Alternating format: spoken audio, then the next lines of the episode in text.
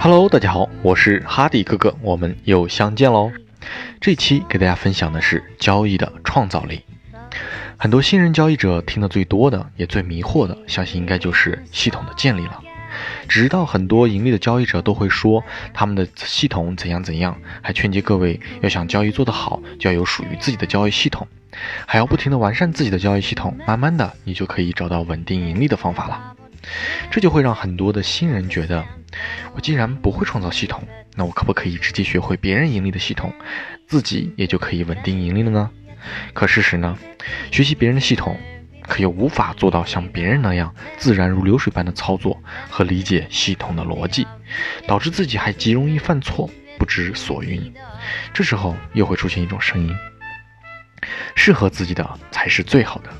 世界上没有完全一样的系统，每一个成熟的交易者都会有自己和别人不一样的系统，等等一类这样的话，这就又会导致很多朋友觉得我没有做好，是系统不合适我，所以又花大量的心思走上了一条寻求各种不同系统指标的一条不归路上，把所有的期望都寄托在可以从别人那里寻求到比较适合自己的、可以稳定盈利的一个好系统上。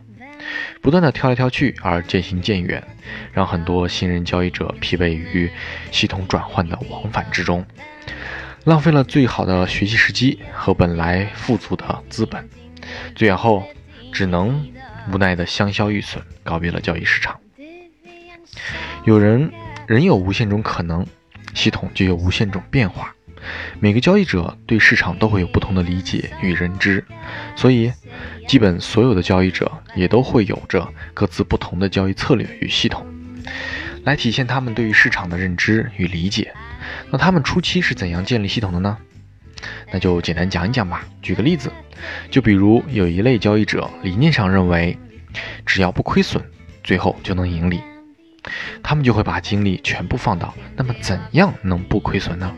和如何能避免亏损的上面。他们会动用所有已知的知识，比如他们知道行情是轮回往复的，不可能永远涨，也不可能永远跌，价格早晚都要回来。只要不止损，那么永远不会亏损。好，那么理念打通了，那我们就开始分析如何在操作里实现呢？那么第一点就做到怎样不止损，保证充足的资金和仓位比例的关系。手术大小永远无法威胁到资金保证金不足而强行平仓。就比如说，你有一个一万美金的账户，你下零点零一手，理论基本上你永远不会亏损，除非那个货币的国家倒闭了。那么第二点呢，我们要做到怎样确保都能止盈，就是确定你的交易单永远要在轮回涌动之内。就是交易区间内间最好是历史的高点之内做空，历史的低点之上做多，确保你不会在天花板多地板空就好。最后你一定能止盈出场，只是时间的问题而已。那么第三，我们就要做到怎样扩大盈利。既然选择了这个方式，那么就注定了会有很长时间的一个战线会拉得很长，因为不止损嘛，那就要计算。更多的细节，比如隔夜费呀，在交易货币的时候要选择给你隔夜费的方向去下单。如果不幸扛单了，在时间上也能有一点回报，因为你扛得越久，那么每天晚上你也可以赚一点点隔夜费嘛。好，还有就是可以从出入金的汇率变化上入手。入金的时候，可以在汇率较低的时候进行入金，就是以你入金的货币来计算，在较高的汇率的时候。出一部分目前闲置的账户资金，等到汇率下降的时候，再把之前出的资金补进去，这样在场外的一进一出这样的资金转换，也可以增加一部分的时间的补偿，这就是另一种小收入了。好，那么第四点呢，我们就要做到提高胜率。为了进一步的扩大盈利，重心肯定是要放在胜率的上面。越小的止盈，那么胜率就越高，只要高于交易成本一点。比如十个点、十五点什么的，止盈的概率就是很高的。那么进一步也就等于减少了浮亏单的持仓，因为隔夜费会变，之前是赚的，可能之后就会扣费了，所以太长时间的持仓也会有资金流失的风险。所以降低风险就要减少持仓的单数。持的是什么仓呢？就是我们说的扛，就是不出的止损单，不出一直持有，等到止盈了再出。那么这期间它时间越长，风险就会越高。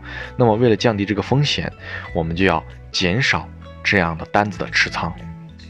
那么提高胜率就是一个不错的方法。好，第五点，核心要求，你要有一笔相对客观充裕的自由的流动资金，因为资金太少。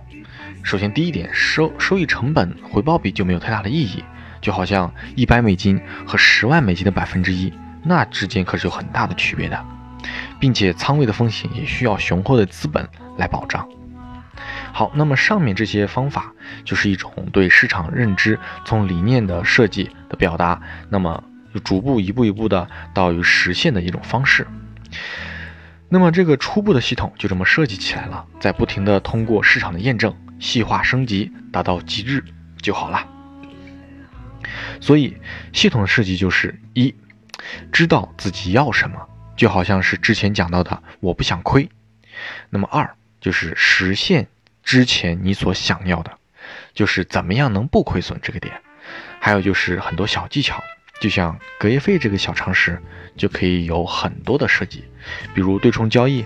像棒美和棒日，他们现在就刚好棒美做空有隔夜费赚嘛，而棒日做多有隔夜费赚，那是不是就可以同时做空棒美又做多棒日？相对来说就是锁仓比较稳定了，两边的隔夜费都可以赚到。